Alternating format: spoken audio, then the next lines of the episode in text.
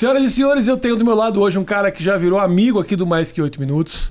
É, um cara que quase foi presidente do Brasil e agora, já vou começar na primeira pergunta para o Haddad, que é o seguinte: Haddad, agora é governador, é isso? Não, Cara, ou, ou tem esse papo de que não pode dizer? Como é que Não, funciona? pode. Ah, Pode dizer, vou, vou dizer a verdade. é. A eleição do ano que vem, ao contrário da do ano passado, é uma eleição casada Tá. para presidente da República. Uhum. E para mim não tem nada mais importante no Brasil e talvez no mundo do que derrotar o Bolsonaro. Não tem. Tá. Acho que o mundo sabe disso. né? Talvez o Brasil não saiba ainda a importância que tem a eleição do ano que vem. Tá. Então, eu acho que as peças nos estados têm que se encaixar na peça nacional, para a engrenagem funcionar. Entendeu? Uhum, então, perfeito. o que, que nós vamos fazer em São Paulo? Nós vamos buscar as parcerias para replicar aqui o que a coalizão federal, nacional. E aí pode ser, mas não é uma coisa decisiva para mim. O importante é a gente ter um palanque forte em São Paulo para dar sustentação à candidatura do Lula. Num momento como esse, Haddad, eu entendo que você fala das parcerias, é conversar com os outros partidos, criar uma aliança forte e É, tudo mais? tem, seria... tem duas tarefas, Ah. na minha opinião, que são muito importantes. Primeiro delas é o seguinte: os tucanos estão há 28 anos governando São Paulo. Perfeito. Nós precisamos fazer também uma reavaliação. Pô, a gente está errando de alguma maneira. Pô. Tá. Nós não estamos acertando o discurso. Aham. O que, que nós estamos fazendo? Nós juntamos 250 técnicos, entre economistas, sociólogos, assistentes sociais, militantes, lideranças comunitárias, para elaborar um plano para São Paulo, pensando na cidade de 10 mil e na cidade de 10 milhões de habitantes. Essa, essa- essas pessoas que você falou que são as alianças que você está dizendo. Não, essas pessoas estão Ah. trabalhando na Fundação Perseu Abrão agora Tá. para radiografar o estado inteiro, Perfeito. o que está certo, o que está errado, o que, que nós vamos continuar, o que, que nós vamos mudar. Com base nesse documento, paralelamente, nós vamos conversar com o PSB, com o PCdoB, com o PSOL, com o PDT, com os partidos que têm, com o PSD, Uhum. Que tem alguma sintonia conosco no desejo de virar a página em São Paulo. Perfeito. E aí vamos discutir nome, mas eu acho que o nome ele tem que surgir do processo, Uhum. pensando na questão nacional. Porque a, a questão nacional ela é chave o ano que vem. Não é uma eleição que vai disputar Fernando Henrique e Lula. Sim. Assim, quando disputa Fernando Henrique e Lula, tem diferença, mas não tem risco para o país. Sabe? Uhum. O Bolsonaro é, outro, é outra coisa, é outro bicho, entendeu? E como é que você sente, Haddad, sendo o cara que quase derrubou? Tem uma, um, um, um lado teu que fala. "Puta, faltou pouco, uma frustração Não, de, porra, não, de não ter permitido dia. isso acontecer. Obviamente não é a escolha tua, mas de. Não, todo dia. Assim, é difícil não pensar nisso, né? Porque faltou pouco. E, assim, a classe política sabia o que estava em jogo. Uhum. Todo mundo me conhece, percebe? Eu fui nove anos em Brasília, sete anos ministro. Todo aquele povo passou pelo meu gabinete, sabia de quem se tratava. Sim. E, pô, modéstia à parte, não, na comparação com o Bolsonaro, cara, o Bolsonaro, 28 anos sem fazer porra nenhuma naquele congresso. Nada, né? Só, só discurso, sabe, sem pé nem cabeça. Então as pessoas sabiam uh, assim a diferença pessoal. O que o lance que contaminou tudo é o lance, ah, PT, não sei o que, não dá Uhum. mais, aquela coisa toda. E obviamente o PT estava num momento muito difícil, com o Lula preso, era um abs- um absurdo o que estava acontecendo. Eu, eu compreendi, evidentemente. Eu sabia que, que era uma, uma eleição muito difícil, até porque eu tive 20 dias de campanha. Eu fiz 20 dias de campanha para chegar no segundo turno. Eu fui, eu assumi a cabeça de chapa 20 dias mesmo? é, no dia 11 de setembro. A, a eleição foi 7 de outubro. Deu menos de 30 dias, Tá. 26 dias de campanha. E depois eu tive mais três semanas no segundo turno. Então, tudo somado foram seis semanas, pô. Primeiro e segundo turno. Agora, as pessoas sabiam quem era você e também sabiam quem era ele. Porque assim, o que ele está é. fazendo agora não é nada diferente do que ele isso. prometia. Não, eu É vejo muito- assim, às vezes eu encontro uma pessoa que votou nele horrorizada. Eu falo, cara, onde é que você estava esse tempo todo? Assim, você, você não lia jornal, não assistia TV, não... É. Porque para dizer que não conhecia, te- obviamente que tem gente que não conhecia mesmo. E eu respeito, porque é o seguinte, a gente está acostumado com classe média, sabe? Que acorda às seis e dorme às onze, Uhum. meia-noite. É. A vida do povo trabalhador É, acordar às quatro, três e meia. E a, e a hora que a gente vai dormir, o cara ainda tá fazendo faxina em casa, guardando as louças. Fica, fica difícil uh, você se informar sobre o que está rolando É no isso, país, né? É isso. O, cara, o cara que está na base da pirâmide, ele realmente vai tomar uma decisão ali quase que no susto, Claro. faltando duas, três semanas.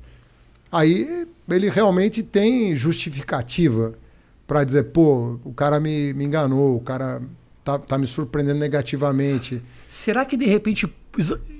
Eu- Eu acho muito interessante você está falando. O brasileiro meio vota no susto. Porque a- a- o, O cara não tem tempo. O tempo que eu tenho para votar é minha ida até a urna. É basicamente isso, assim. Será que é, é, é por isso que muitas vezes o. A fake news cola. A fake news É, cola, lógico. o cara vai no, no, no, no- no- E mais do que a fake news cola, é. Porra, eu não tenho. Eu não tenho. Exatamente, eu não tenho como me informar, não tenho como saber. Eu vou lá e faço. E o, o, o eleitor é vulnerável. É, assim, muito né? vulnerável. E, e nem, e nem é só o cara que não tem tempo. Às vezes a pessoa, é, ela é de classe média, ela tem tempo, ela se informa, mas ela também tem medo. Então, eu te- vou te contar uma história bem louca. É, uma, uma, uma moça, uma profissional, inclusive da saúde, chega para um amigo meu e fala assim: Eu não posso votar no Haddad. Olha a mamadeira que ele vai distribuir para as creches. né? Aí, Boa e velha mamadeira de piroca. É. Criação do Haddad, Brasil. Aí esse meu amigo fala assim: É. é, como vai distribuir? Não, ele distribuiu nas creches de São Paulo quando era prefeito, ele distribuiu essa madeira. Aí o meu amigo disse assim: Meu amor, eu era o secretário de educação do Haddad, era o Chalita. Uma amiga do Chalita contando para ele que ele, como meu secretário, Fez a mamadeira Fez- de piroca. Ah. Agora, Então- qual foi a, a fake news que saiu essa semana? que, é, que eu tava com uma faixa de O que, que era? é, Lázaro Inocente. Não, é uma foto de 2000 e sei lá quando. Eu acho que o, eu, eu- o, que me, o, que, o que me assustou mais não foi a montagem, foi a imprensa tendo que explicar. Tendo- Gente, é uma montagem. É, essa foto é de três anos atrás, ninguém sabia quem era o Lázaro. Assim. Cara, e é incrível, mas assim, tem gente que efetivamente toma um susto. E você sabe que a, acho que tem alguma, algum mecanismo psicológico que a pessoa retém aquela informação Ah. e às vezes passa para frente acriticamente. O cara não faz um balanço. assim, Peraí, pô, o Haddad tá defendendo esse cara? É um botão. É um botão. Encaminhar. Acabou. Aí acabou. E aí foi para 348 outras pessoas. É o, é o, é o corona, cara. Passa cê- desse é, jeito. Entrou agora você sala... multiplica 348 por 348, que é o segundo botão. É. E aí Vai, vai, vai, vai. nós temos que estudar isso. Ó, isso foi objeto de estudo nos anos 30, quando surgiu o rádio, quando o rádio massificou, as pessoas achavam que tinha acabado o mundo. Uhum. Porque falou, pô, como é que nós vamos domar esse troço, não é? Hoje ninguém tem medo de rádio. Por quê? Os grupos se consolidaram. Você conhece o âncora. De vez em quando tem uns programas evangélicos com os negócios de espiritismo que dá um pouco de medo ali, Haddad. Pô, Eu não- não a- conheço pra Às vezes falar. eu ligo ali, o É? cara tem um demônio ali, eu fico com medo. Rádio ainda assusta a gente. No trânsito, às vezes tá o cara, meu Jesus, caralho, muito. Você lembra do Orson Welles, né? Lembro. O Orson Welles, quando anunciou a, a chegada de marcianos Sim. na Terra, foi uma comoção no mundo. E aquilo foi uma brincadeira que depois teve que ser desmentida ser- é. porque as pessoas entraram em pânico, começaram a ir em supermercado comprar comida, trancar a porta de casa. Ou seja, as pessoas são mais vulneráveis do que a Uhum. gente imagina psicologicamente. Nem todo mundo, assim, tem a frieza de receber uma informação e processar. Uhum. Peraí, deixa eu. Bom, esses sequestros falsos que aparece uma pessoa no telefone, você já deve ter sido Oi. vítima disso? Meu pai já me ligou chorando. Então, liga Teu uma filho tá pessoa. com a gente, teu filho tá É, com a gente. Liga uma pessoa gritando, falando o teu nome. Ali- Aliás, não. Ah, Pai, pai, É, né? é, é. E a pessoa. Eu conheço gente que Ligam foi. 6 no- horas da manhã que o cara tá recém acordando. eu tá- conheço tá gente que foi no caixa eletrônico sacar dinheiro. É. Aí você fala, pô, mas será que o cara não, não parou dois segundos É. pra pensar no que estava acontecendo? Não para, cara. Não para. Louco, né? É Isso louco. aconteceu, cara. Ligaram 6 horas da manhã. Meu pai ficou desesperado. Minha mãe ficou feliz. Minha mãe falou, graças a Deus. Graças a Deus já era, acabou meu problema. Onde eu deposito o dinheiro para você? para não devolver, onde eu deposito a grana. É. Pô, caiu muito golpe. Mas é, Caramba. Mas é louco, é louco. Pega no susto, é isso. Cara. As pessoas, é, a gente precisava conversar sobre isso com as pessoas. Sabe, de como lidar com, com situação de crise, ou aparente crise. Porque é uma, não é uma crise, é uma falsa crise. Exato. E eu te digo mais, eu acho que vai mais longe do que isso, Haddad. É, tem uma compreensão muito equivocada do que é a internet e do que são essas, essas notícias. Não só nas fake news políticas, mas assim, eu vejo muita matéria na internet que são baseadas em um acontecimento específico. Fulano de tal está sofrendo ameaças de morte. Aí você pensa, vão matar o cara. Não, são dois tiozinhos que tem um perfil que vai para quatro pessoas que ficaram putos e falaram, vou te matar. Então se cria todo um universo. Então, assim, a gente precisa ter uma compreensão maior do que está acontecendo e informar as pessoas que fazem, que acabam entrando nesse redemoinho. Uma pilha, o que está né? acontecendo? Será que faz sentido isso? Porque eu saio, desligo o computador e na rua o que está acontecendo? Será que é isso mesmo? É isso. Às vezes não é um reflexo do que está acontecendo na sociedade, sabe? É difícil falar isso, porque é duro, porque às vezes são comentários racistas, preconceituosos, ou por o maior exemplo sou eu, Haddad. A impressão que entra na internet, as pessoas me odeiam. Eu saio na rua, as pessoas me adoram, me abraçam. Ah, beleza. Duvido que o Haddad saia na rua e é essa loucura terrível do Ao PT, né? ladrão, Imagina. vou te matar. Como Cara, é que é na rua quando você sai, Haddad? Cara, eu frequento exatamente os mesmos lugares que eu frequentava 20 anos atrás e sou tratado da mesma maneira.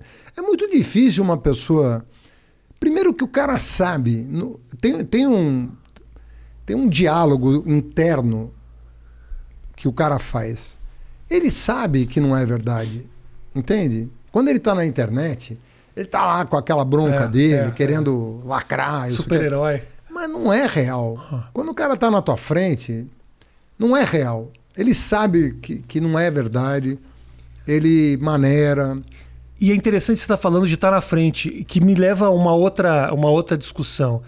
É, o quão prejudicial é você ter toda uma campanha política e toda um, um, uma eleição nesse ambiente, onde os debates mesmo não são importantes. Que parecem coisas do passado, é mas esse confronto, esse olho a olho que a gente não tem mais Hoje não existe mais, né? A gente está muito longe. Você, sa... você só encontra o povo quando você vai pegar o metrô, vai pegar um busão, porque tudo é feito através ali do computador, do teclado. Às vezes eu estou falando com a minha mulher, a minha mulher está lá dentro, eu tô no WhatsApp com ela. Então, assim, a gente está muito por trás disso. E a eleição acaba que quase. Uh, as eleições, a última eleição, teve essa questão de o olhar, o olho no olho com o principal candidato não aconteceu. Será que a próxima não vai ser da mesma forma? Não, mas veja só, por que, que o Bolsonaro eh, não me enfrentou? Porque era um, era um momento para ele muito difícil é, dele lidar com as coisas que a internet estava falando uhum. na minha frente. Primeiro que ele até hoje desconhece o Estado brasileiro, ele não sabe do, onde ele está. Ele não sabe onde ele está no mundo, inclusive. Você vê que o Brasil está num isolamento que chama atenção, né? O G7 não convida o Bolsonaro, ninguém quer chegar perto do cara. Essa semana nós tivemos a ONU mandou uma carta dizendo o Bolsonaro está querendo algumas medidas que ameaçam a é democracia não, e, e ameaçam G7, o mundo. Fazia muitos anos que o Brasil não era convidado para o G7. Que o Brasil entrou, entendeu? Uma hora virou a sexta economia, começou a fazer a grande diplomacia no mundo, começou a pesar a voz do Brasil no mundo os americanos incomodados, tal, mas tinham que aceitar, né? Porque o americano não gosta de gente crescendo, uhum, sabe? Não gosta. Eles gostam de ser o... Quanto o mundo tiver, quanto o mundo tiver em controle, para eles é bom, né? É lógico. To, toda nação imperial? Ela quer ter mando sobre o continente, sobre a região dela e, no caso dos Estados Unidos, sobre o mundo inteiro. Concordo plenamente e, apesar de concordar, espero meu visto chegar logo para voltar para Nova York. Gostaria de deixar claro isso aqui. Quem está falando é o Haddad, não sou eu, viu o governo americano. Que eles põem, né? Até aqui tá tudo grampeado, Matheus. Isso aqui não dá para. Depois os caras não mandam para mim, eu não volto, a culpa é do Haddad. Vai, vai, vai me pagar minhas contas aqui, né? Perdizes aqui. Não, o erro não é nem deles, né? O erro é nosso de não saber, é. né? Que eles têm um projeto né, de poder no mundo e, aquela, exercem esse projeto. E né? aquela relação ali criada com o Trump era um negócio constrangedor. Ah, muito negócio. triste. Pá! que assim, já é colonizadíssimo. Ali a gente assumiu. E outra, você não pode, ah, você não pode é, vincular um projeto de um país a uma pessoa. Uhum. Porque o Trump não era ao governo americano. Não foi uma aliança com os Estados Unidos. Foi uma aliança com a família Trump. É. O cara perdeu a eleição, o Bolsonaro ficou com a brocha na mão. Quer dizer, é uma, é uma coisa que não se pode fazer. As alianças mundiais são estratégicas, elas são impessoais. Então, o Me- o Mercosul não pode depender do presidente. O acordo União Europeia-Brasil, Mercosul, não pode depender do Macron, da Merkel, porque transcende isso. É coisa de, de geração, de uma geração para outra. O Bolsonaro não, ele não tem esse alcance, entende? Ele não consegue perceber. Para ele é tudo briga de rua, sabe? É- Mas será que não é um momento de briga de rua mesmo, Haddad? Essa que é a minha preocupação. Não, Que- é- será é que a o que- discussão não vai ser assim a partir de agora? Será que a partir de agora não é briga de rua mesmo para conseguir até ganhar? Rafinha, Tem o- tem vezes- esse cara é um risco pro país. Não é brincadeira. Quando eu falo para você que qualquer pretensão estadual tem que estar condicionada a um arranjo nacional, eu estou falando como cientista político, não estou falando como político. Sabe, quem na, na história brincou com esse tipo de coisa se deu muito mal. Sabe, você não brinca com, com certos valores. Liberdade, sabe? Tolerância, eh, civilidade. Você não brinca, ciência, você não brinca com essas coisas. E o Bolsonaro põe essas coisas em risco praticamente diariamente. Você sente, uh, Haddad, que com nessa próxima eleição, independente do nível estadual ou federal, pode acontecer o que aconteceu lá atrás, de ter muito eleitor que, não, que votou no Bolsonaro para não votar no PT, e pode ter gente que não necessariamente se alinha com o programa do PT, mas vai votar só para não ter um novo turno do Bolsonaro, um novo, um novo run do Bolsonaro no país? Olha, tem eh, existe um pouco de público cativo, né? E, e e esses não há o que se faça. Entendeu? O PT tem um eleitorado fiel, né? E vai manter esse, esse eleitorado. O Bolsonaro tem um eleitorado fiel, que eu não sei se é de 30, mas seguramente é de mais de 20%. Ele tem esse eleitorado fiel. Mas esse meio-campo, ele, ele é diferente. Esse meio-campo de 20, que é quem dá a eleição, né? Você tem 20% que ou vai para um lado ou vai para o outro.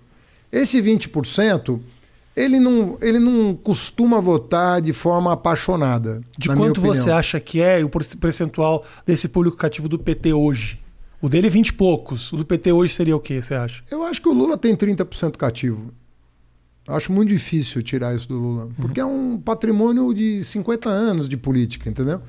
O Bolsonaro não tem essa, essa estrada, mas ele está na presidência e ele dialoga com, com sentimentos muito arcaicos, mas que ainda estão presentes na, na vida nacional.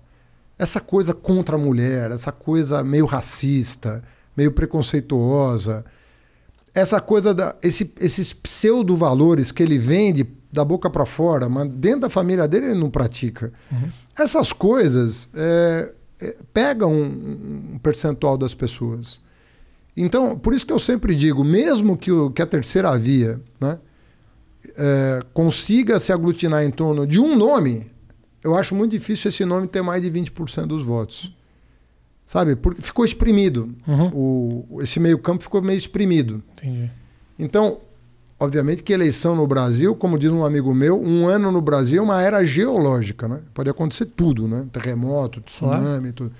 Mas assim, tudo mais constante são dois presidentes que vão se que vão duelar no, no segundo turno, né? O presidente atual e o E o ex-presidente. ex-presidente. Teve. ah, essa semana passada teve aqui conversando comigo Ciro. Não sei se você chegou a ver alguma coisa, saiu coisas. ah, Eu vi, eu vi, sobretudo quando ele perdeu um pouco as estribeiras ali, né? Ah, o que deixa claro, assim, saiu na imprensa em tudo que é lugar, mérito nosso, Matheus, que estamos repercutindo. minha casa, eu gravo na minha casa, Dad. O negócio tá saindo na imprensa, então assim. Desculpa aí, né, Brasil? Desculpa aí outros podcasts, o pessoal tá assistindo aqui. Mas ele deu um- um, ah, uma das frases que ele disse, que eu acho que inclusive foi meio descontextualizada, a imprensa deu uma pesada também, que ele falou que. ah, iria mais 100 vezes para a França para não votar em bandido. Eu não acho que ele estava especificamente falando do Haddad, eu acho que a imprensa pegou um pouco dessa forma.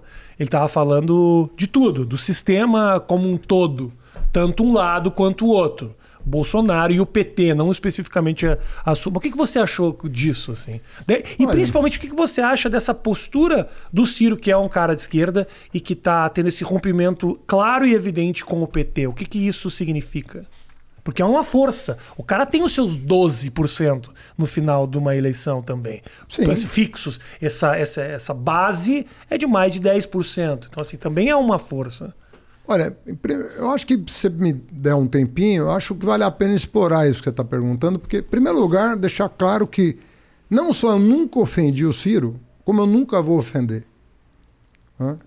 Segundo, que eu dei o benefício da dúvida, como você colocou, eu vi a entrevista e dei o benefício da dúvida. Agora, ele tem sido deselegante com uma frequência enorme. Né? Eu não sei se por orientação do marketing ou se ele é mesmo uma pessoa que oscila muito. Mas eu acho que o, o, o, o Ciro oscila tanto do ponto de vista ideológico quanto do pon- ponto de vista emocional. Essa é a minha opinião sobre ele. né? E não estou querendo ofender ninguém e nem retrucar o que ele falou na, quando, quando você o, o entrevistou. Eu estou dizendo que é uma, uma, um tipo de conduta né, que, olhando mais a longo prazo, a gente vê uma certa instabilidade ideológica e eu diria um pouco emocional também. Então, a todo momento ele está justificando. Ah, lembra quando eu xinguei aquele jornalista? Se você pegar todo o cenário, não era bem aquilo. Então, você sempre tem que dar para o Ciro uma, sabe, uma, uma canja, sabe? Não, não foi bem aquilo que ele quis dizer. Nunca é exatamente aquilo, sabe? Você veja o seguinte, eu tenho 20 anos de vida pública. Né? Eu comecei minha vida pública em 2001 para ficar três anos. Mas daí a coisa foi evoluindo, fui nomeado ministro, fui eleito prefeito, acabei ficando. A, a vida também te leva para as coisas, né? Uhum, Não é só uhum, você claro, que decide claro. o que fazer da vida. Mas eu não me sinto um político profissional, né? Eu me sinto um acadêmico, um sujeito que gosta de ler, escrever, dar aula. Você sempre disse isso, você é um cara mais do projeto do Eu que sou- da. sempre da- fui, sempre fui de projeto. Gosto de projeto, gosto de projeto nacional, gosto de pensar grande. Acho que esse país tem um potencial. Mas assim, tem uma coerência nas coisas que eu faço na vida, né? Mesmo quando as pessoas não entendem num primeiro momento, elas vão acabar entendendo num segundo. Então, quando eu falei, olha, eu vou ficar aqui do lado do Lula porque eu sei que esses processos são fraudados, e todo mundo fala, pô, mas você está colocando a tua respeitabilidade em jogo. Eu falei, eu colocaria a minha respeitabilidade em jogo se eu não fizesse aquilo que a minha consciência manda. Uhum. Mas se eu estou falando, se eu estou fazendo uma coisa que a minha consciência manda, um dia a verdade vai prevalecer. Eu não vejo essa firmeza eh, no Ciro. né? Então é uma pessoa que está a todo momento mudando de partido, a todo momento mudando de discurso. Então eu fico, eu, eu me pergunto assim, eu até gostaria de, sei lá, trocar isso com você, Por mas favor. Eu o, sou um o Ci- o Ciro votou no Lula no, no segundo turno de 2002, no primeiro turno de 2006, votou na Dilma no primeiro turno de 2010, no primeiro turno de 2014. O que, que aconteceu então?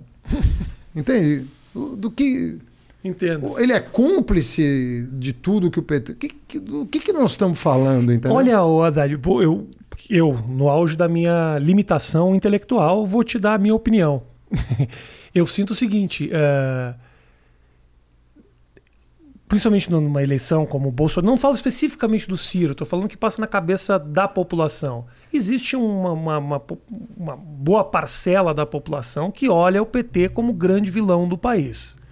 Existe uma grande parte da população, um, um número de pessoas que entendem ah, que a gente precisa. Não, Bolsonaro não vai ser uma segunda. Não, eu acho. Não eu vai ser uma. ok. Então, não quero o Bolsonaro eu, no eu segundo. respeito muito isso. Veja bem. Você fica no meio caminho que às vezes. Não, eu mas acho é- que rola isso. Voto num mudo completamente pro outro. Eu acho que tem uma parte da população que Eu tem a- um eu movimento mais à esquerda que tá meio perdida Isso, Porque- isso é respeitável. Eu acho Porque isso. não consegue abraçar o PT, mas ao mesmo tempo não mas tá votou vendo- no Bolsonaro em 2018. Mas votou no Bolsonaro. Né? Falando português, claro. acho uma turma meio- Dória, Eduardo Leite. Todo mundo votou no Bolsonaro, sabendo quem era o Bolsonaro. E não tô falando nem da, do, das E agora manifesta uma surpresa. Sim. Não esperava. Como? Esperava o quê do Bolsonaro?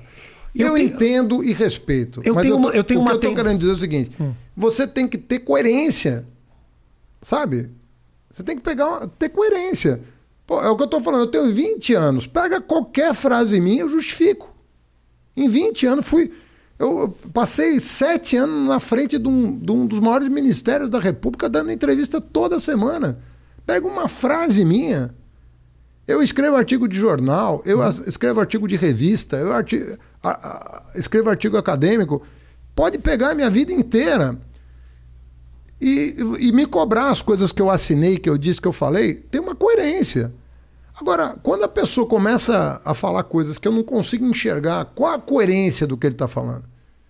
Qual a coerência de uma pessoa que votou quatro vezes no PT, 2, 6, 10, 14, tá de, não estou dizendo que ele não pode e não, não é legítimo que ele concorra, mas o discurso não pode ser totalmente incoerente com a prática dele até ontem. Entendeu? É isso que eu acho que, que, que, assim, um homem de Estado, na minha opinião, eu sempre tive essa, essa coisa na, na cabeça. Um homem de Estado está lidando com valores muito importantes. Né? E um deles é firmeza de caráter, é coerência, é você falar uma coisa e responder por ela depois, é você fazer uma coisa e responder por ela depois. Uhum. É aquela firmeza que você, ah, sei lá, vem até de casa, né? Vem do teu, da tua formação, né? A coluna vertebral, a- o fio do bigode, a palavra empenhada. Eu não sei, cara. Eu, eu sou filho de um agricultor. Meu pai veio da roça no Líbano, com 24 anos, foi para o interior de São Paulo, passou mais 5 numa cidade de 10 mil habitantes, chegou na capital com 30 anos de idade, conheceu minha mãe e eu tô aqui. Cara, o que eu aprendi com ele é outra coisa. Eu aprendi o seguinte, meu, é, sabe aquela coisa do cara falar e ponto. Falou, tá falado. Isso não significa não errar. Não tem nada a ver com ser erro- perfeito. mas será que o erro não pode ser um pouco essa incoerência? A incoerência também é um erro. O cara que vota num vota no outro, muda Mas então ideia. assume que está sendo incoerente. Não tem problema. Assume. Não nada contra a pessoa. assim, Ó, eu estou sendo incoerente em falar o que eu sou. Mas eu errei. Aham. Eu errei de apoiar o PT quatro anos. Quatro vezes. Eu errei. Agora ele está elogiando o Fernando Henrique. Rapaz, o que esse cara já falou do Fernando Henrique em público? Não é nos bastidores, não. Agora virou. Meu Deus do céu. Quando que essa coerência, Haddad, te atrapalha nesse processo político? Porque tem uma coisa da- da- da- das eleições, das campanhas, disso, de bato no fulano, bato... Por exemplo, teve, eu te falo, ah, uma coisa que me deixou maluco. Na eleição do Serra com a, com a Dilma, os dois, um acusando pro outro quem que era contra a legalização do aborto. Porra, a Dilma é uma técnica. Se pudesse, não tivesse todos os vínculos e a igreja e você precisa de alguma maneira agradar. E se fosse perguntar pra Dilma hoje, na casa, você é contra a legalização do aborto? Eu tenho certeza, quer dizer, Não, e legaliza essa depois descobrimos que a esposa do Serra, né, tinha dito numa na sala de aula que ela tinha praticado o aborto, né? Mas então aí fica uma acusação, fica uma acusação que é mais pro público, mais pra torcida, do que especificamente Sabe as- qual é a minha opinião sobre isso? Eu acho o seguinte: é, a coerência pode te atrapalhar eleitoralmente. Eu não tô pedindo pra ser incoerente, pelo não, amor não, de. Deus. Você a entendeu? coeren- Não, entendi Parece perfeitamente. que eu, tô querendo saber aonde que É. isso te atrapalha nesse jogo político que é de bater e assoprar. Então, a, a coerência pode te atrapalhar eleitoralmente, mas jamais politicamente. Politicamente, se você for íntegro, olha, eu sou isso aqui. Compra, não compra, é outro, outro departamento. Mas eu sou isso aqui. Ó, sou eu. Eu penso isso, disso, disso, disso, disso. Você pode perder uma eleição, mas você não vai perder a vergonha, você não vai perder a tua integridade. Entende? Vai dormir tranquilo com o vai travesseiro. dormir, ué. E, e aí, sabe uma coisa bacana? As pessoas sabem. As pessoas sabem. Por que, que eu estava te falando que eu vou em cinema, teatro, restaurante, ou avião? Eu fui 44 vezes para Curitiba. Você tem, viu algum vídeo de alguém falando qualquer coisa dentro de um avião, para mim, não tem. Não existe isso. Porque o cara vai falar, Você- eu não concordo com a Haddad. Mas o cara não vai falar, eu não respeito o Haddad. As pessoas não sabem, Haddad, que você é um homem de 1,85m, que tem ombros largos. Então, assim, é uma figura que o pessoal não, não vai chegar como chegaria no, no Levi Fidelix aqui. Pois é, pode, eu não sei se isso, Não, se isso inclui ou não, mas o que eu digo é o seguinte: não, não tem. Quando você é uma pessoa íntegra, você pode frequentar qualquer ambiente que não vai acontecer nada. E se acontecer, vai ter alguém que te defenda. Mais gente te defendendo do que te atacando. Então, vou te provocar Então aqui. você pode perder uma eleição. Mas o que, que é uma eleição? É isso que as pessoas não conseguem entender. O que, que adianta você ganhar uma eleição para fazer um projeto que não é o seu? Perfeito. Ah, Deixa eu te fazer uma pequena provocação. Não existe um escândalo com o nome do Haddad. Você está me falando isso, ah, que ba- batalha por ser um cara coerente 100% do tempo.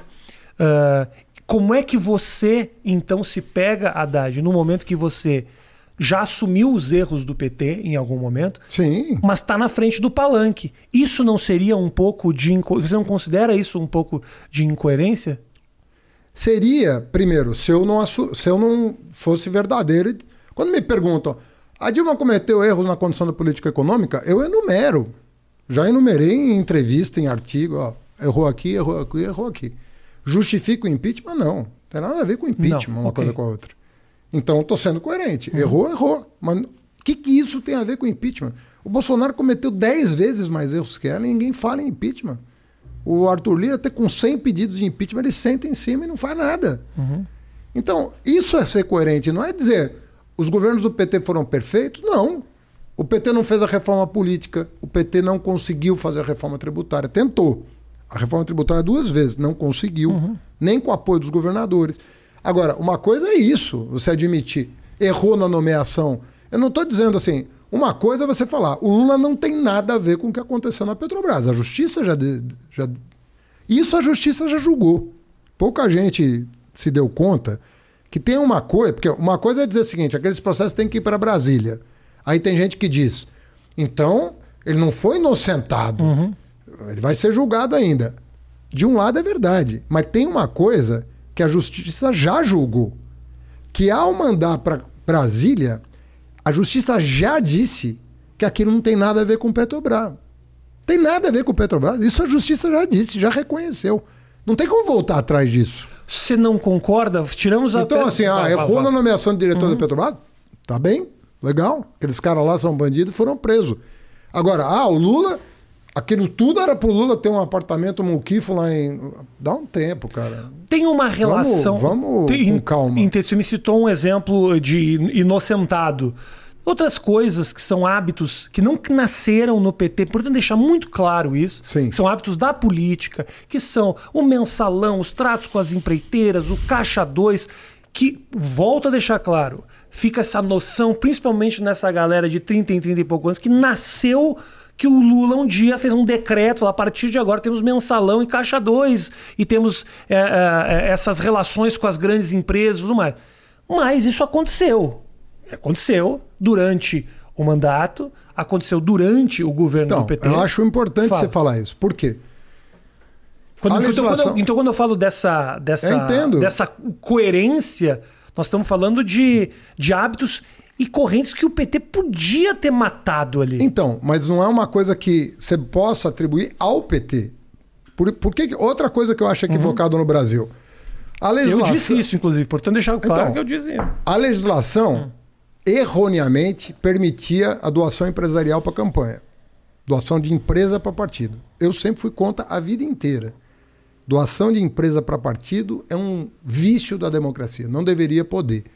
O Congresso não queria mexer, porque obviamente que o Congresso queria a doação das empresas para poder classificar a ca- as campanhas. Era impossível o Congresso mexer nessa lei. O que, que fez o Supremo? Falou, não pode mais. Isso viola o princípio da Constituição, um cidadão, um voto. Porque uma empresa é, uma- é um CNPJ. Um CNPJ não vota. Por que, que ele doa para um político e não doa para o outro? Tem alguma coisa aí. Então o Supremo, quando viu a confusão que isso gerou, proibiu a doação empresarial. Ótimo.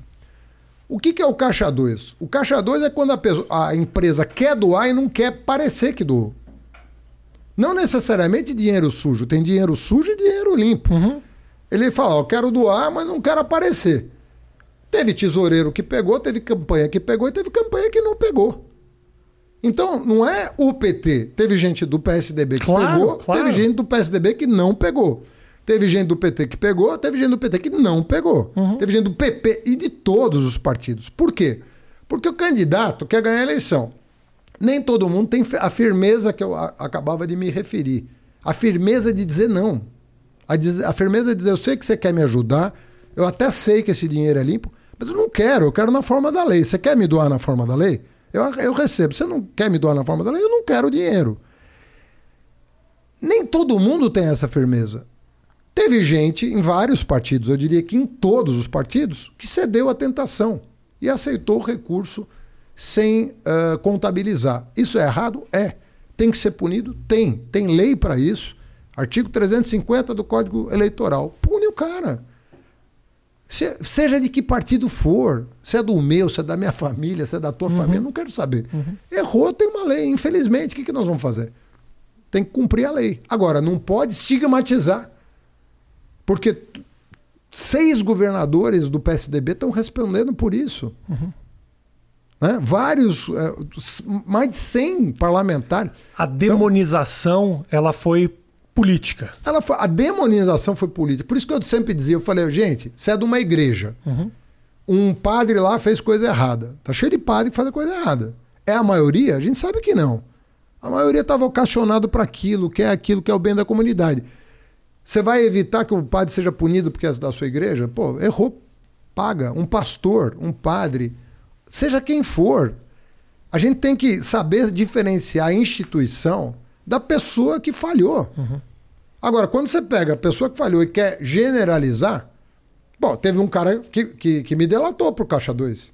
Eu falei, eu vou provar que ele mentiu. Provei pro, que ele mentiu pro juiz. Falei, eu vou provar que ele tá falando a mentira. O juiz foi lá e falou, que, não, que era teve, exatamente? não teve que- Caixa 2. O, o, o que, que era? Era o quê? Uma Era um empresa de cara, quê que era um, é, essa história é engraçada, porque é engraçada agora, né? Depois. Mas essa história é curiosa, porque foi um empresário que eu prejudiquei numa obra em que manifestamente tinha sobrepreço. Como é que eu sei que tinha sobrepreço? Porque o meu secretário era especializado em licitação, chegou para mim, falou, eu não conhecia esse secretário. Tá. Foi um Red Hunter que me achou esse cara.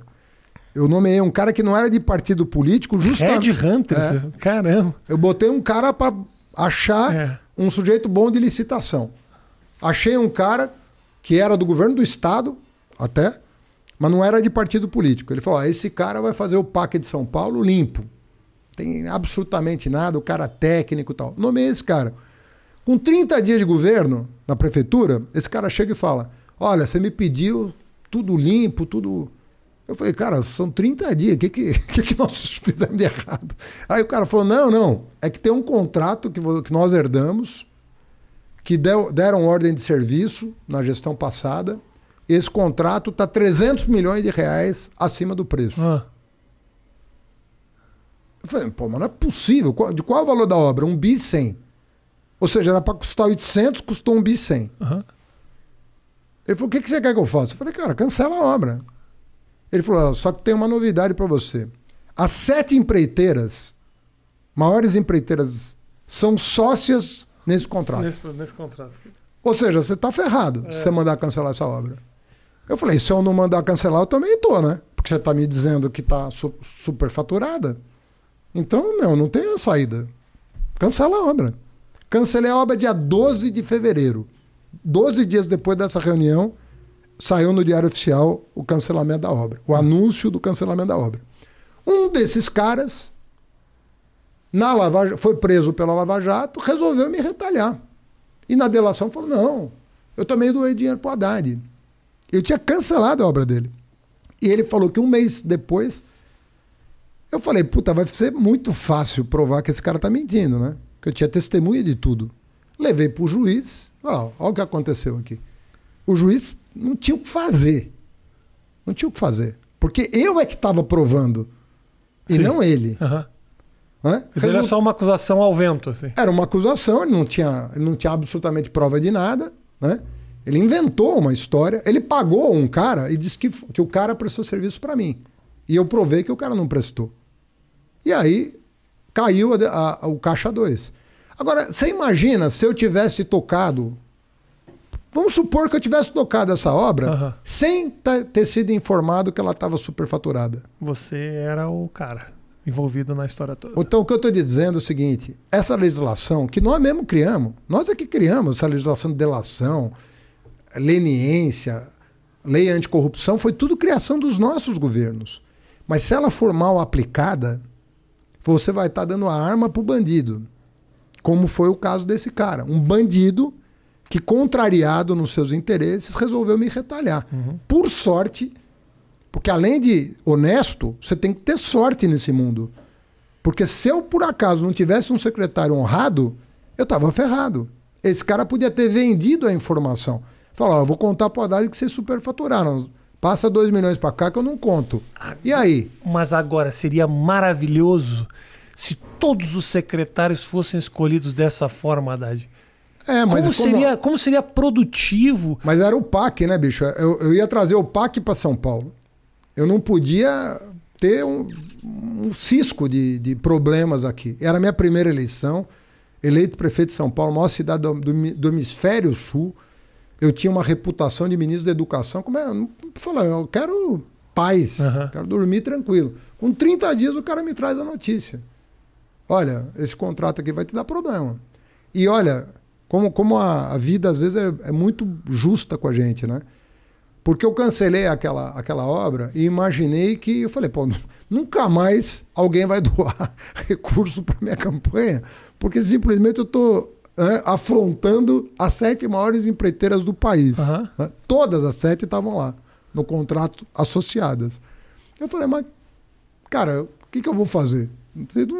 Paciência, eu não vou ser mais eleito para nada, mas eu não vou fazer compactuar. um negócio. Eu não vou compactuar com isso. Mas foi. Mas aí, você acha que rola represália dessa, da, das empreiteiras hoje por causa desse, desse acontecimento? Mas não tem dúvida. Jura mesmo? Mas não tem dúvida. Você não deveria estar falando isso aqui, Haddad, relembrar os caras disso. Porque daqui a pouco você vai ao governo do estado, os caras, ah, eu vi na minha entrevista lá do Rafinha, relembrei daquela história lá, porque essa costura com essas empresas, eles são eles doam dinheiro para as campanhas. Eu vou te dar outro exemplo. Eles te alimentam. Aqui em São Paulo, alimentam. Você, você, você, há de lembrar que existia a Controlar aqui em São Paulo. Uhum. A Controlar era aquela empresa, a empresa caça-níquel, que fazia vistoria de inspeção veicular. De veículo, exatamente. Eu lembro. Tudo, tudo, tudo sacana. Ali não tinha nada direito. Era tudo uma sacanagem só. E eu falei na campanha, vou acabar com a brincadeira. Né? Falei na campanha. Era duas das maiores empreiteiras do Brasil que estavam por trás da Controlar. Eu não sabia. Eu achava que a Controlar era uma empresa. Quando eu fui ver quem eram os sócios da Controlar, eu descobri quem que estava por trás da Controlar. E mantive a decisão. Acabou, acabou. Acabou o caça-níquel. É, essas decisões custam. Custam tanto. Custam, entendeu? Que durante o governo da Dilma, o único período na história do país que político foi preso mesmo, custou o que custou, né? É isso. É isso. Mas é muito raro, de fato, você enfrentar essa turma assim. Não é brincadeira. Não é brincadeira. Eu tive vários enfrentamentos em São Paulo, um deles com ameaça. Eu nunca fui ameaçado, a não ser num caso que foi na feira da madrugada. Eu falei, eu vou acabar com essa coisa aqui, pô. Uma corrupção generalizada. Eu falei, vou botar, botar fim nisso aqui. E fui, fui, fui. Tinha tudo que você pode imaginar. Até tráfico de droga tinha lá dentro. E hoje vai, vai, vai surgir no lugar da Feira da Madrugada, graças à minha gestão, o maior shopping popular da América do Sul. E desde esse dia eu nunca mais tive onde comprar maconha às três horas da manhã. Nunca mais, Muito né? obrigado, Haddad. que trabalho maravilhoso.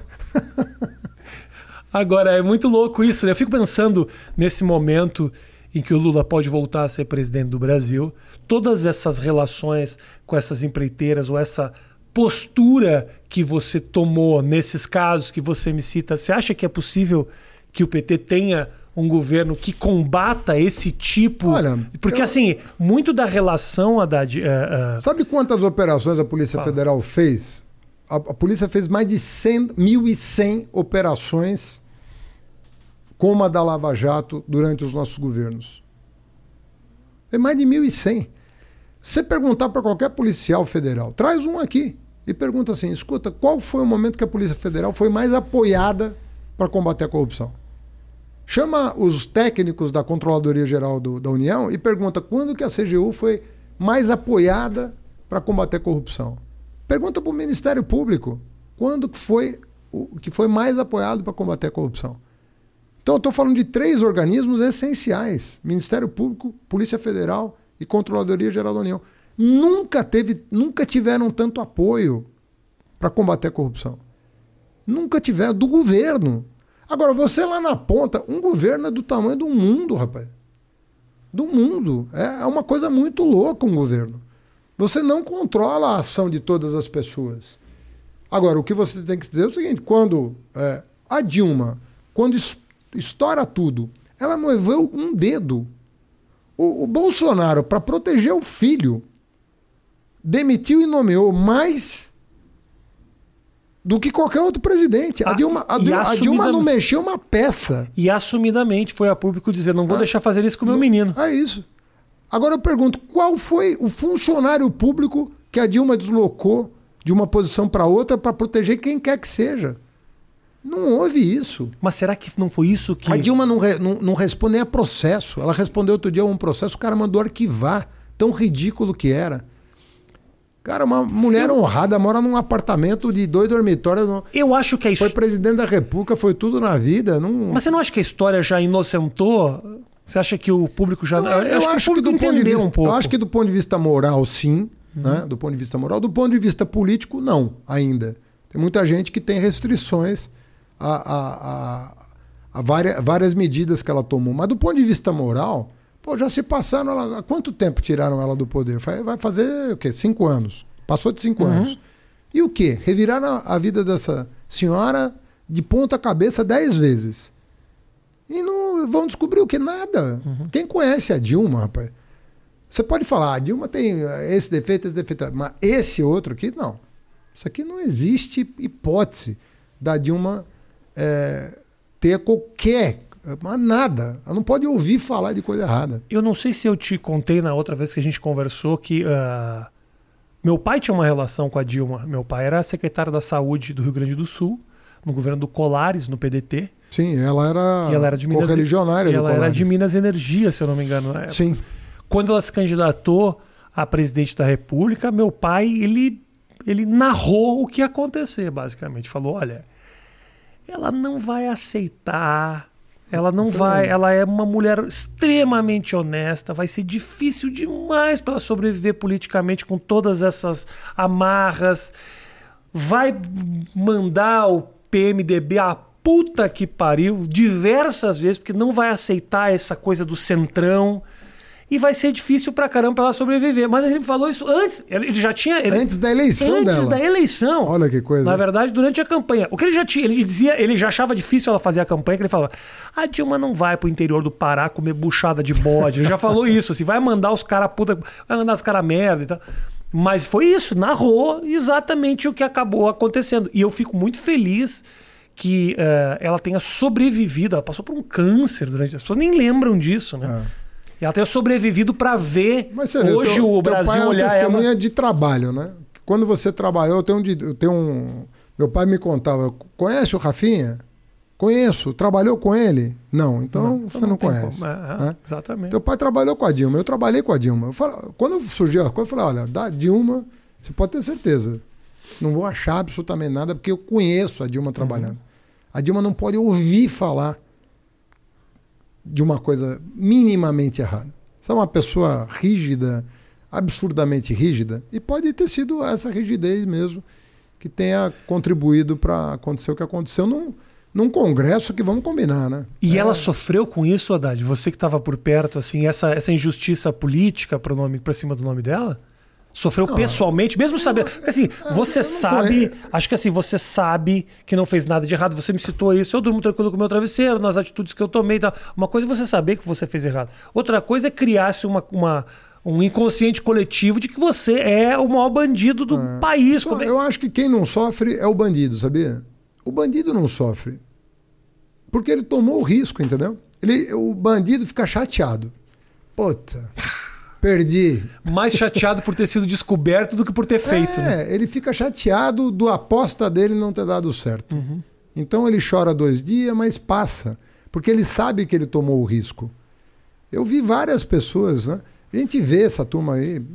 É, o Eduardo Cunha agora apoiando o Bolsonaro. Na boa. Não aconteceu nada, entendeu?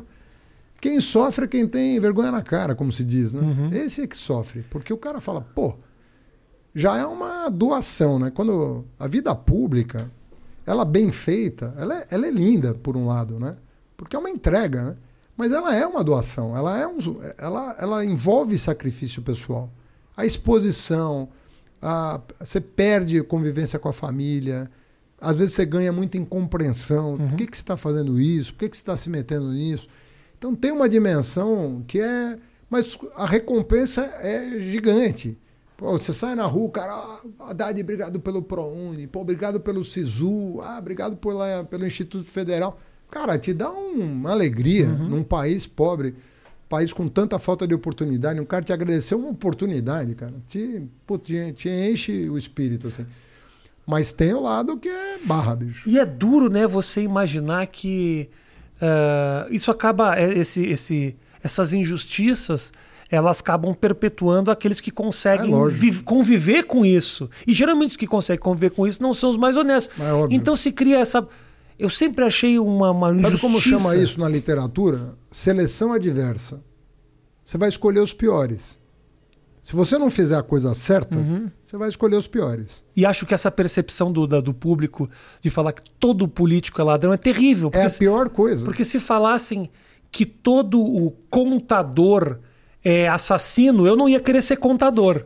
Então, se É isso. fala que todo político é ladrão, por que, que eu vou querer Ser político. né? fazer parte disso, mesmo eu sendo um cara honesto? É difícil, né? É difícil. Quando a categoria toda.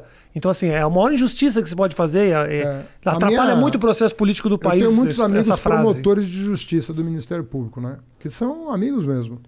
E eu sempre falava, olha, a pior coisa que vocês podem fazer é misturar o joio com o trigo. Sabe por quê? Só vai ficar o joio.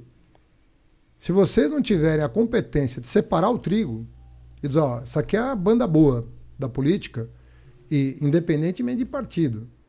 Se o cara é bom, ele tem que ser reconhecido como bom. Ah, mas eu não gosto do PT. Mas esse cara, eu não estou perguntando se você gosta do PT, eu estou perguntando se esse cara é honesto para você. O cara tem que ter a responsabilidade. Eu não gosto dele, mas ele é honesto. Uhum. Porque aí é o povo que vai saber se gosta ou não gosta. Não é um voto que vai determinar o resultado da eleição. Entende? Então, o, o papel do Ministério Público, né, um- bem estruturado, ele é essencial. Mas ele fala: olha, eu vou separar o joio do trigo na igreja, eu vou separar o joio do trigo no Campeonato Paulista de Futebol, eu vou separar o joio do trigo nos partidos. Uhum. Aí a sociedade vai, aí vai brotar. Você tira a erva daninha, vai brotar coisa boa. Agora, você mistura tudo e diz que nada pressa, você vai comer joio. Sim. Mas não é. ah, é, eu concordo com você. Agora, Haddad, Lula provavelmente candidato à presidência da República, você foi candidato no- da- no- na outra eleição. Não bate um pouquinho, Haddad, uma coisa tipo, porra. Pô, mas agora eu vou ter que apoiar um cara. Porra, eu tava lá, velho.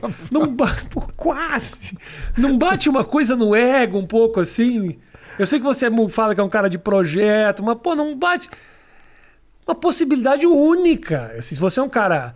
Não, todos, pode ser que não todos, se repita, inclusive. tu- né? É, pode claro, ser que não se repita. pode. Todos nós temos ego e queremos ah, também as nossas conquistas pessoais, apesar de ser do projeto. Não te bate um pouquinho esse sentimento? Sabe, é é uma coisa curiosa é o seguinte: é, como eu acompanhei muito o sofrimento, né, eu ca- acabei de te dizer que fui 44 vezes para Curitiba. Uhum.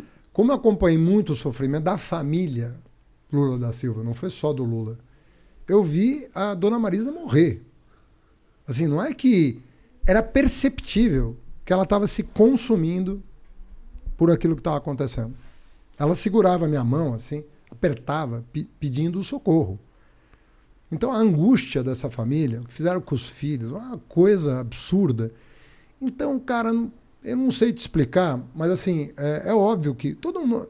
O meu pai dizia uma coisa, eu tenho muito meu pai na cabeça, porque eu tive uma, uma educação muito rígida. O meu pai é filho, é, o meu pai é filho de padre ortodoxo, católico ortodoxo.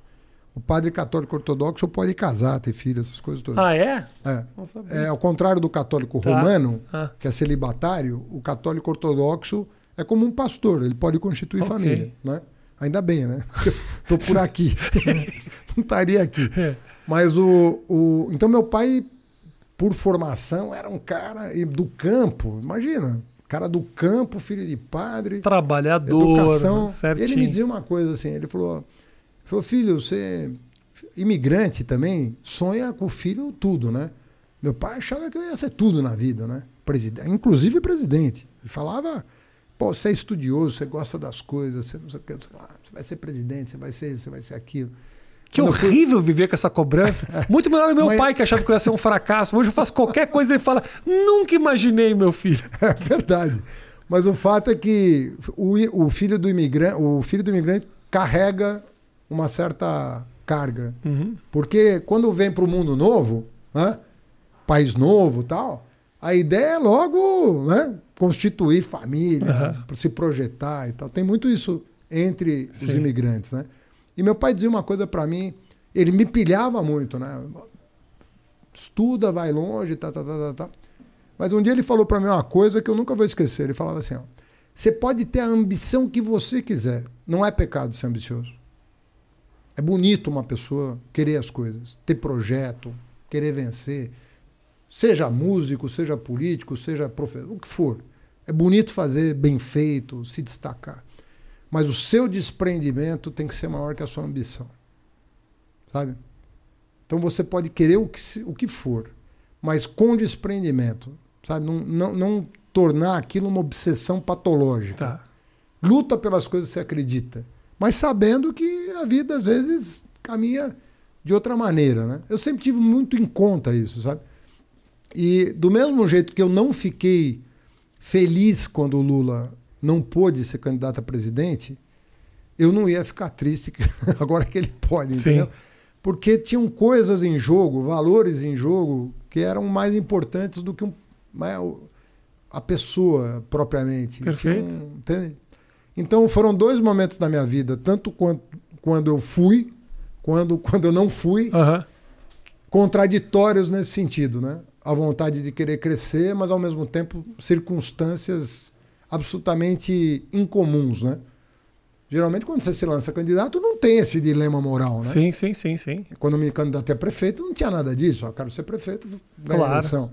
E essas, essas duas situações eram situações muito contraditórias do ponto de vista de sentimento, né? Como é que é o clima hoje dentro do PT, Haddad? Com tudo que, ah, não, primeiro... tudo que rolou e ao mesmo tempo hoje um apoio que começa a crescer cada vez mais, com não, a rejeição ao presidente da República, tudo começa a, a meio que a se encaixar, encaixar né? É. Mas eu acho assim, primeiro assim, a gente não esperava, eu acho muitos não esperavam que a gente fosse ter êxito em desmascarar Curitiba, sabe? Porque aquilo foi, você vê, o Lula ontem foi inocentado de outro processo. Eu acho até normal responder processo, sabe? Quando você passa pela vida pública, às vezes o promotor olha assim e fala: é melhor entrar, vai ter aqui um negócio esquisito, aqui eu vou entrar com a ação. Tem uma denúncia, tem um. Alguém entrou com. Mas um juiz, o juiz está lá justamente para falar, querido, aqui não dá para. Não vou condenar um cara, você não provou nada, você não uhum. demonstrou nada. Uhum. Então, o goleiro, da, o goleiro do jogo, é, é, entende? É, o cara que não deixa passar, uh, sabe, a, uma, a bola é torta, Sabe, é o juiz, ele apita e fala, ah, tá, não claro, foi gol. Claro. Isso aqui não foi gol. Pô, e o né? Lula. Lula foi mais inocentado de processo do que eu. Eu perdi mais processos que o Lula. Se fizer uma porcentagem, não, eu perdi mais, cara. Provavelmente, né? Mas o que eu quero dizer. Preciso dos teus é, advogados, é, é que o Moro destoou muito. Né? O Moro destoou muito do que se espera de um juiz. Porque, o, primeiro, o que se espera do juiz? Sobriedade. Não é publicidade. Um juiz não é um cara que aparece. Quantos juízes você conhece? É. Percebe? Uhum. Não é um cara que aparece. Por quê? O cara tá lá no gabinete dele, olhando tudo. Ó, esse aqui é culpado, vamos dar pau. Aqui não dá. Uhum. Ele, não, ele nem quer visibilidade, sabe por quê? Para manter a integridade da decisão. A integridade da decisão dele é que é o buziles da coisa, entendeu? Então o juiz não, não busca holofote em geral. Ele não é eleito, ele não precisa de voto. Então a, é um, a gente chama isso de antimajoritário, um poder antimajoritário. Não importa o que a maioria quer, é o que está nos importa autos. o que está certo. É né? o que está certo. A maioria pode estar tá lá pedindo a crucificação de Jesus Cristo. Se tivesse um juiz Sim. lá, o Jesus não ia ser crucificado, né? Uhum. Para isso que serve o juiz. Ele não vai na onda, ele vai na retaguarda ali para falar: ó, isso aqui é justo, isso aqui não é. Então o Moro distou demais dessa coisa. Então o fato da gente ter conseguido, é, de certa maneira, com a ajuda lá do, né, do do como chama hacker, né? Uhum. Que expôs aquelas, isso, aquele isso. escárnio, que aquele deboche todo daquelas mensagens. Uhum, mensagens. Aquilo a gente não esperava que fosse acontecer tão rapidamente. A gente achou que ia acontecer um dia. Sabe? Um dia essa coisa vai vir à tona, né? Mas ninguém sabia muito como ia vir à tona, por, por onde ia, sabe? A gente às vezes imaginava que o governo americano ia abrir os documentos, sabe? E, e no final veio de uma forma inesperada, mas veio. Tava meio na. O cara se tornou ministro do Bolsonaro. É, Quer isso, dizer, isso ajudou. Ministro do Bolsonaro. Você precisa de alguma correspondência para é, mostrar maior, uma relação de, né? de, promiscuidade do judiciário com, com o poder executivo ali, né? É isso. Eu acho que ele se expôs muito, acho que ele foi com muito apetite, né?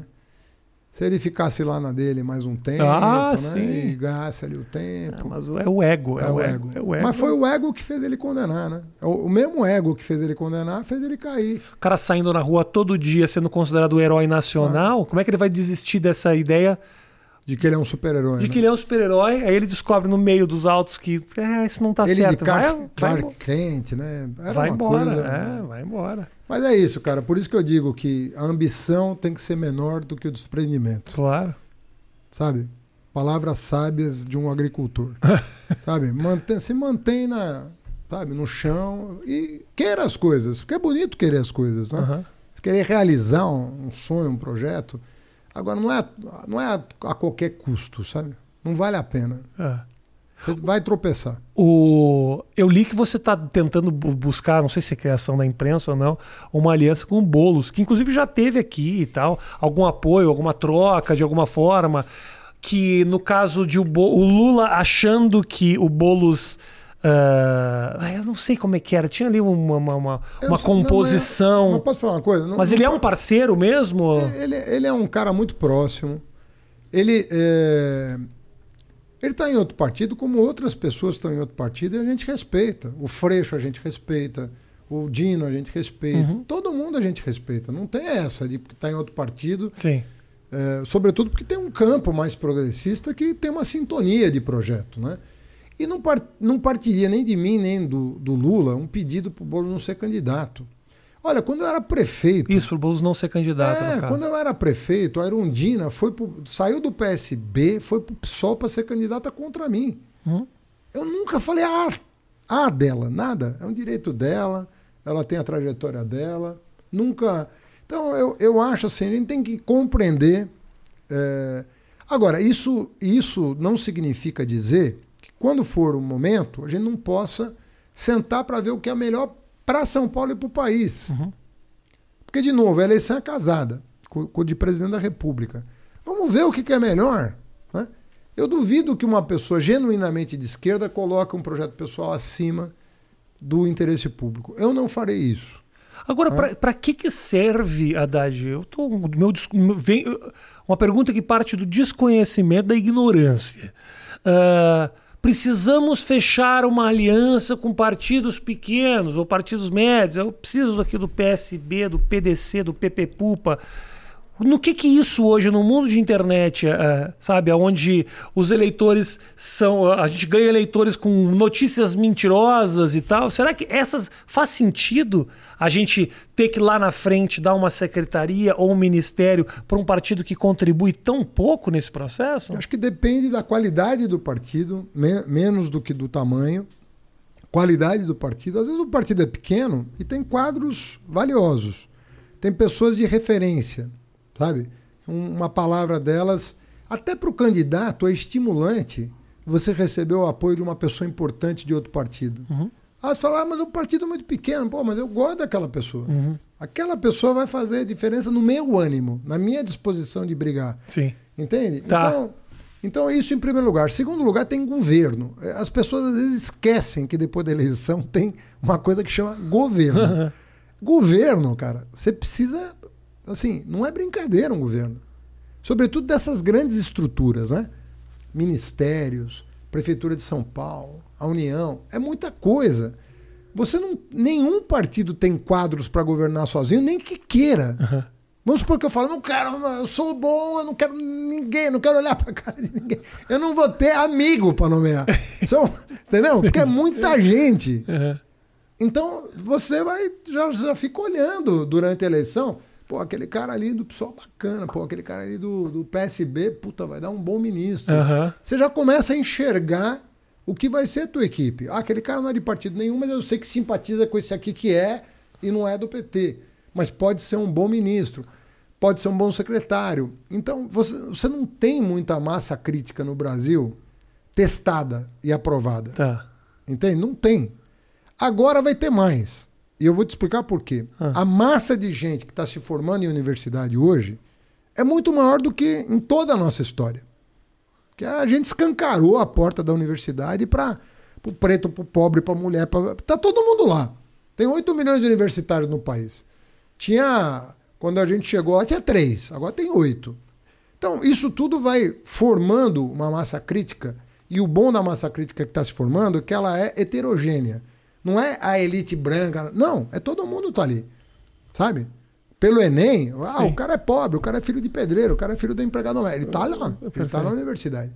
Isso aí é que vai constituir uma nova elite pensante para redesenhar o Brasil. Como é que, como é que você via, o Haddad, quando você era prefeito, os papos de prefeito gato, os memes que saíam e as montagens e como é que como é que você você deve ter visto muita coisa. Eu mesmo que nem não via os memes, você na passarela, essas coisas todas. Cara, Vamos falando de ego novamente. Pô, é, bom- é bom você considerando um cara bonito, Haddad. Vamos conversar aqui como amigo aqui, vai. Não, mas esse tipo de brincadeira, é, a- a- primeiro, assim, as pessoas na, na física, quando estão perto, é que, é que nem o cara que quer te agredir, né? Ele não agride. Do mesmo jeito que, Não elogia. no mesmo jeito que quem quer te assediar, não te assedia. Talvez porque você Então- seja mais bonito na foto do que pessoalmente. Haddad. O cara chega e fala, pô, Essa é a olha, maior esse probabilidade." é o prefeito gato? É esse? Eu esperava mais, né? Exato. Mas eu, eu acho assim, na- nas relações é, cotidianas, não, não rola esse tipo de coisa. É, não. Você está no trabalho. Não você tá- rola um assédio, uma coisa assim, nada. Às vezes acontece assim quando. É. Mas geralmente num, num tom de brincadeira, com mais gente envolvida. Entendi. Entende? Não, não é assim. Não... É curiosidade, porque virou um negócio naquela época ali. Não, eu nunca tinha te perguntado isso. Nunca, nunca. Não, não, brincadeira de internet vai rolar a vida inteira. Aham. Pra cima, pra bem e pra mal, né? Aham. E Brinca- acho que a esquerda tem que entender um pouco disso também, não, Haddad? Os memes, essa coisa dessa linguagem nova, aonde uma piada vira uma provocação, que cá entre nós, assim, é, essa, essa extrema direita manjou disso muito É bem. verdade. Você sabe que eu entrevistei o Gregório do Vivier. Uhum. E ele me deu uma resposta tão inteligente. Eu fiz uma pergunta para ele e falei: Mas como é que você lida com o politicamente correto, então? Né? Você tá. Porque ele falou: Eu não faço piada. é, Por que, que eu não faço piada é, de mau gosto, né? Porque o Brasil era especialista em fazer piada de mau gosto com, com negro, com gay, com, com mulher, Uhum. né? com loira, uma coisa escandalosa, né? Isso foi, se, foi mudando, né? O humor. Porque o pessoal não assiste meu show mais. Então, mas sabe o que ele me falou? Uma coisa engraçada? Eu falei, como é que faz? Ele falou, não, se o politicamente começar a ficar careta, nós vamos brigar, É, brincar com o politicamente correto o- também. Mas o que, que é a caretice? O de Gregório tem uma leitura de caretice, eu tenho outra completamente diferente. Vai muito. Então, mas como é que você lida, por exemplo? Aham. Porque o que ele falou é o seguinte, olha, o papel do humor é não respeitar os cânones, porque o cânone é uma coisa careta em si. Sim. Se você começa a ficar prisioneiro demais e aprisionar o próprio humor, Uhum. o humor ele tem que se libertar e dizer, ó, não topa essa brincadeira. Uhum. Não vem aqui botar canga. E aí, como é que faz? Não, e aí é a calibragem fina De cada profissional. de cada profissional O que vai cara- achar o seu termo, né? Que vai achar o seu. é, ó, eu, eu, eu vou por aqui, por essa linha. Essa- o humor é sempre uma linha fina. É uma linha fina Hã? e vai de interpretações pessoais, Pessoais. do espectador. Assim, eu não posso controlar a maneira que você vai ler minha piada. Eu tento tomar certos. Certas. eh, eu não, não, não são nem medidas de segurança, mas eu naturalmente não vou em alguns lugares que eu nem acho engraçado. Entendeu? Mas é uma Entendi. opção muito pessoal. Eu não fico pensando, não vou falar sobre racismo. Não, eu falo. Então, o que eu quero dizer é o e seguinte: corro o risco de me dar muito mal. E muitas vezes me dou muito mal. tem muita piada que você elabora e tem muita piada que eu imagino que você improvise. Né? Sim, sim. Deve ter das duas. Não- Obviamente que sim. num show você tá, você tá, você Texto. traz Texto. um texto elaborado. Aham, claro. Mas você tá a todo momento. É comediante 24 horas por dia. né? Você, é um, você é teu espírito. Claro, né? claro. Você tá sempre zoando de alguma Uhum, maneira. né? Isso, isso, isso. Ah, o, que eu, o que eu imagino é que o, o, o cérebro do comediante ele tem que ser numa velocidade para você, sabe, atravessar aquela pontezinha Uhum, e chegar no punchline e fazer alguém rir, Aham. que é uma coisa, pô, se você parar para pensar, pô, é, um- é um negócio muito elaborado. É, tem um Porque você, tempo, pa- você tem um passa tempo. por um, você passa por um negócio estreito, É matemático. não é? Matemático. Então, mas é- esse é um cálculo- verbo no lugar errado que ninguém que perdeu É a piada. Então, o que eu, tô, o que eu acho legal né, dessa, dessa, desse conceito de humor é o seguinte: ó, o humor não pode eh, se deixar eh, empobrecer pela, por uma repressão absurda. Uma coisa Uhum. é você falar, ah, isso é de mau gosto, isso é de bom gosto. Num, num ambiente em que o diálogo é possível. Outra coisa é quando vira um, um, sabe, um- uma caixa minúscula que. né? Mas as O duas. que, eu, o que eu fico imaginando é que para você atravessar temas delicados, uma coisa são temas mais leves e tal, mas tem temas que são delicados. Eu fico imaginando a tua capacidade de processamento de dado eu, para a- no improviso atravessar. eu nem no improviso, no próprio texto, você tem que fazer opções. Tipo assim, estou escrevendo sobre algo, um crime, uma morte, ou sobre o racismo, ou sobre a parada gay, o que quer que seja. É, como é que você faz para fazer isso de uma forma É que seja engraçada? Porque também se você começa a engessar, É isso. você fala, ah, é, é ótimo. Bom, Fica daí aquela- não é humor, é crítica de arte, sei lá Aí quê, fica, né? fica que nem aquele. ah, fica, fica cartunesco, aquele cartoon que você vê, porque a maior parte dos cartoons a gente olha e fala, é muito bom isso aqui, é uma crítica maravilhosa. Mas você não ri ah, abertamente. É e tal. verdade. Se o cara vai no meu show e não ri e fica assim pensando, ele fala, puta, eu acabei de ver uma palestra, eu não vi um show de humor. Uma, uma- uma peça de É, teatro, exato. mas não Não, não, não vim aqui pra rir, eu, Não é eu stand-up, aprendi, né? aprendi muito. Eu não tô aqui pra aprender. Então, assim, eu sou um cara que eu corro risco. E se Não, tem um ri- humor corre. E se tem um risco de eu ser mal interpretado, eu vou correr esse risco. Ah, o Gregório, que é um cara que eu gosto demais, ele tem outras responsabilidades que ele criou pela agenda política dele, que eu super respeito e concordo com boa parte. né? boa parte dela, eh, que faz talvez com que ele dê três passos atrás e fala: não, não, só um pouquinho, eu não vou aqui, porque posso ser visto dessa Não, forma. por isso que eu falo. É E uma eu, e linha eu respeito ele, não tô nem criticando nem nada. São opções do profissional. do profissional. Do profissional. Então é Mas, de novo, são opções que são muito elaboradas. muito, né? muito, muito. É, é uma capacidade de. Quando o texto é, é, é prévio, né? Você vai lá, rabisca tudo, checa, de repente testa com alguém. Uhum. Mas às vezes quando é improviso, né? Conversa de bar, irmão. Se tivesse câmera em toda a conversa de É. Já bar, imaginou? a- a- a- as, as penitenciárias estariam muito mais cheias do que estão agora. Porque a gente ali bebendo cerveja com os É amigos, você fala os negócios, você fala brincadeira. Depois, se eu faço isso na televisão ou num papo Não. com você, acabou. É. Acabou, tá ao vivo. A gente ainda tá gravado aqui, mas a gente não edita nada, né, Matheus? Prática não sai nada. Não me lembro qual foi uma vez que eu pedi para tirar alguma coisa. Às vezes acontece, mas não, não especificamente. Às vezes eu me enrolo, por exemplo, eu tô falando aqui contigo, aí eu tô falando há dois minutos, eu falo, por que eu tô falando? Quem tem que falar é o Haddad. Às vezes isso, mas nunca vou dizer, fazer uma piada e falar, puta, isso foi de mau gosto e tal. Porque faz parte dos riscos que tem que correr. E a tua profissão é de risco. É de risco e. Não tem jeito. E não dá para ficar pensando em cada uma das vírgulas o tempo inteiro, que isso vai te travando, né? É, Vai- e vai perdendo a graça, vai travando, vai travando. Então, assim, eu me dou mal aqui, me dou mal aqui, mas eu ainda me sinto livre.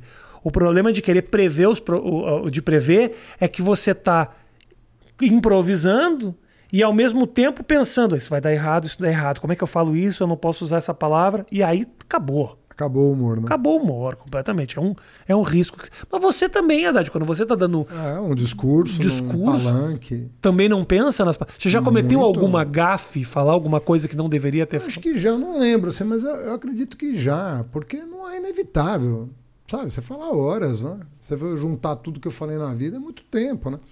Mas você pede desculpa, não tem problema nenhum. Errei, É, vida é, que ó, segue. não- sabe, errei. Vai, fazer o quê? E te dá um pouco de preguiça agora nesse momento que talvez comece uma campanha nova de pensar. Governo de São Paulo, vamos lá, nós vamos para Araçatuba, nós vamos para Pedroso do, da Cacimbinha do Oeste, pá, que é um rolê que por mais que você venha me dizer aqui, ah, o prazer de conhecer o povo, porra, quando você chega num numa cidade de 500 habitantes e o único restaurante que tem uma tiazinha no meio da praça dando bolo para as pessoas, aí você fala, pô, o que, que eu tô fazendo na minha vida? Não precisava estar aqui, cara.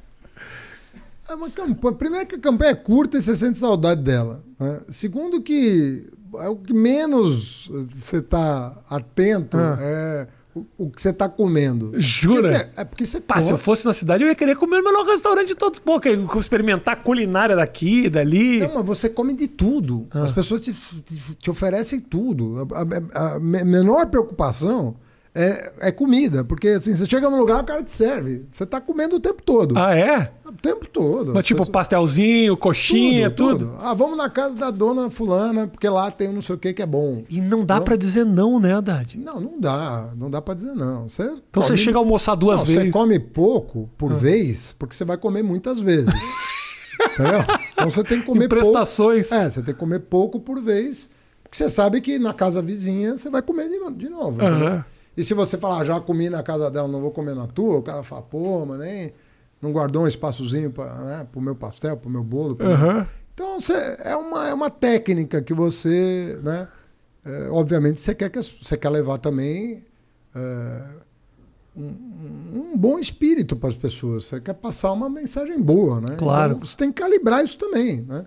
Do mesmo jeito que você calibra uma piada, você calibra uma intervenção, Isso. né? Numa, numa cidade e tal. Mas, cara, é o menor problema. É. Isso aí é o menor problema. Porque geralmente eh, você está cercado de gente que gosta de você, né? É muito difícil ter uma intercorrência qualquer desagradável. A maioria das vezes, quase todas, é, é coisas boas. As pessoas te protegem, inclusive, né? Sabem quem é que quer confusão, já te Ótimo. já evitam. E é uma curtição a campanha, cara. É uma Pô, se, curtição. se esses caras que evitam os problemas estão do teu lado, você tem que indicar pro Bolsonaro, porque os caras não estavam quando ele tomou uma Não, mas- facada. Mas, é que, mas é que lá é o contrário, lá eles vivem da confusão. O Bolsonaro vive da confusão. Se ele. Se, olha, você veja só, quando a gente passa uma semana, entre aspas, normal no Brasil, você até estranha hoje. Você fala, pô, não aconteceu nada. Ele não mentiu hoje. É. Não- Não xingou um não, não repórter. xingou ninguém. É, é uma pilhação total, né? É. Você tá sempre, ah, meu Deus do céu, o que, que ele fez? Aquelas lives de quinta, você já sabe que vem tragédia, né? É uma coisa muito louca. ele vive né? disso, né? Mas ele vive disso como deputado, ele, ele não deixou de ser Quem ele sempre quem foi. ele sempre foi. É.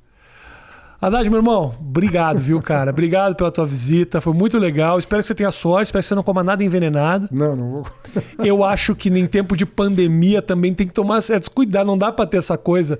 A campanha, de alguma maneira, ela vai Parabéns, mudar. pelo, eu fiz, quero Dá o crédito, dá o crédito. Vou dar o crédito aqui. Por Fiz o favor. teste Covid. Apesar de estar vacinado, É. todo mundo sabe, né? Postei. aham. Fiz o teste Covid antes da, da entrevista, que É. deu negativo, evidentemente. É. então, é um negócio bacana, viu? Nem, nem todo mundo faz. Recomendo. Boa. Bacana. Aí, Valeu. você que quer vir no programa, não tenha medo, tá bom? A gente faz teste, você não vai se contaminar. Haddad, obrigado, viu, cara? Boa. Boa sorte em tudo, viu? Nesse, nessa nova etapa, os próximos meses serão corridos. Seja candidato ou não seja candidato, você tá Não, lá apoiando, você tá lá. fazendo, Não, não vou, não Faz- vou arredar a pena. fazendo parte. Valeu, Rafael. Valeu, gente. Um grande abraço, beijo, até a próxima. Tchau, tchau.